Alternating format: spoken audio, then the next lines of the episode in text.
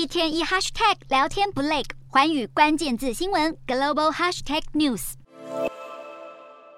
北韩在十二号再度试射了两枚远程巡弋飞弹。北韩官媒表示，飞弹沿着黄海上空以椭圆形跟八字形的模式飞行了两小时五十分钟，然后准确命中位在两千公里以外的目标。十二号的新试射由北韩领导人金正恩亲自指导。平壤当局说明，试射目的是要提升北韩军队使用远程巡弋飞弹的作战力。而金正恩对于试射结果非常满意，还表示要继续扩大核战略力量，加速强化国家核武。朝鲜半岛一带近期军事动作频繁，北韩驻联合国大使金星十一号在联大委员会议上主张，世界各地的军备竞争根本原因就是美国。金星批评美国在朝鲜当局军事膨胀，当地的紧张局势责任在于美方。他也要求华府停止跟南韩联合军演，并撤回核保护伞的提供，先带头执行无核化，才能实现核武的完全废除。